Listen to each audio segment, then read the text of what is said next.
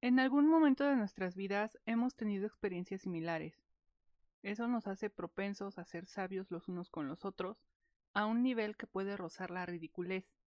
Compartimos ideas, culturas, experiencias, y muchas veces cuando conocemos a alguien nuevo nos cuestionamos lo poco que hemos vivido en comparación a la otra persona, o al contrario, lo mal o bien que nos ha tratado la vida en comparación con esa persona.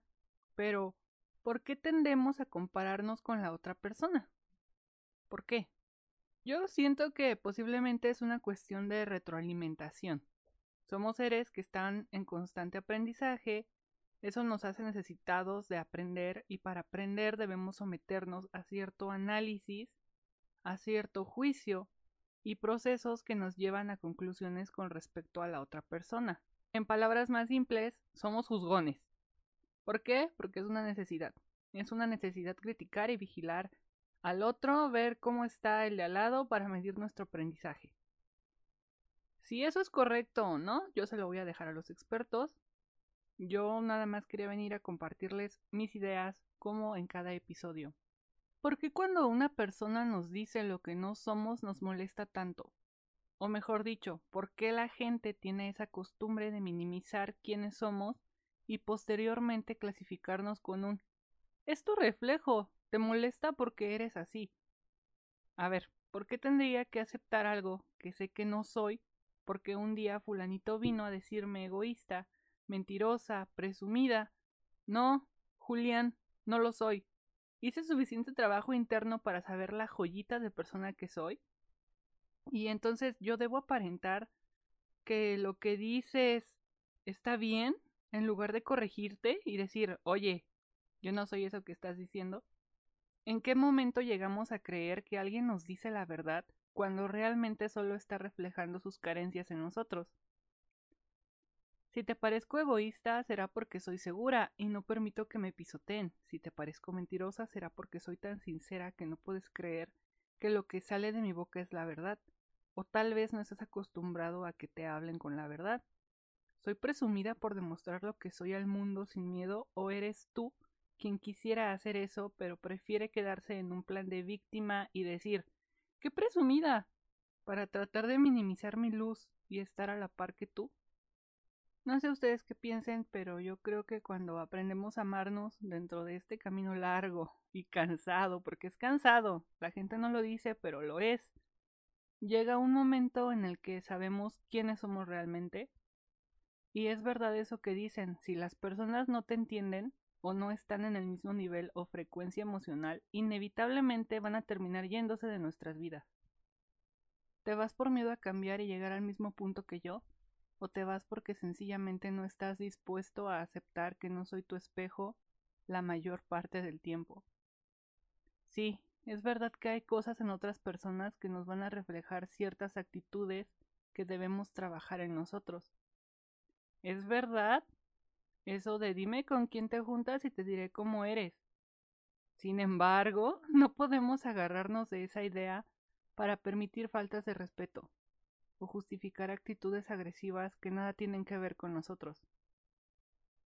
Esta es una invitación a que dejes de ser un frustrado con la vida, a que dejes de ser un resentido y pases a ser un soñador, para que cuando tu amigo te hable de un logro personal, del aspecto que sea, en lugar de sentir que te está presumiendo, que te está superando o que le va mejor que a ti, aprendas a verlo con ánimo e inspirarte a partir de eso. Este episodio es una invitación a que conozcas a las personas como son, sin idealizarlas. Velos a la cara tal cual son, las personas no son un espejo para que veas qué cosas tienen parecidas a ti y los ames por dos o tres porquerías que tienen en común con tu cultura, traumas o valores. Ve a las personas como son y si alguien te habla mal de ellas, créeles, pero ten cuidado porque usualmente quien va hablando mierda de alguien más solo está echando afuera su basura sin hacerse responsable de sus errores. Así que sí, soy presumida, soy egoísta, soy todo lo que tú quieras, hasta que yo te demuestre lo contrario.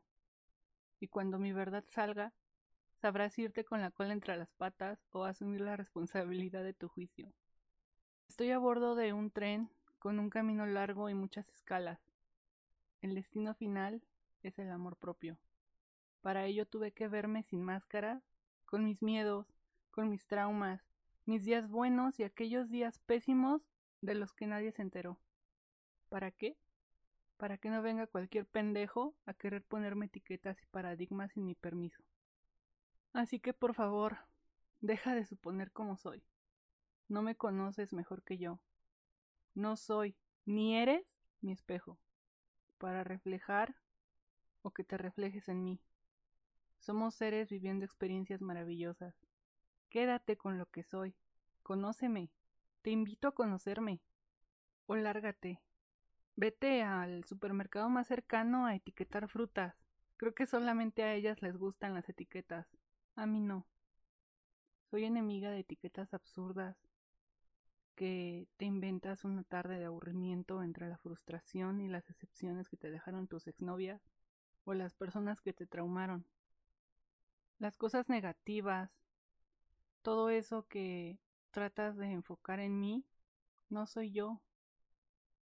Eso, todo eso que me habías implantado, esas voces, son voces de gente ajena a mí, gente que en algún momento me maltrató, gente que trató de memorizar esas voces como propias, pero no lo son. El conocerme a mí misma, el saber percibirme, me ayudó a que esas voces ya no tengan control en mí. Así que, por favor, te estoy haciendo esta invitación otra vez. Deja de suponer cómo soy.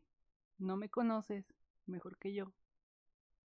Y no soy ni eres mi espejo.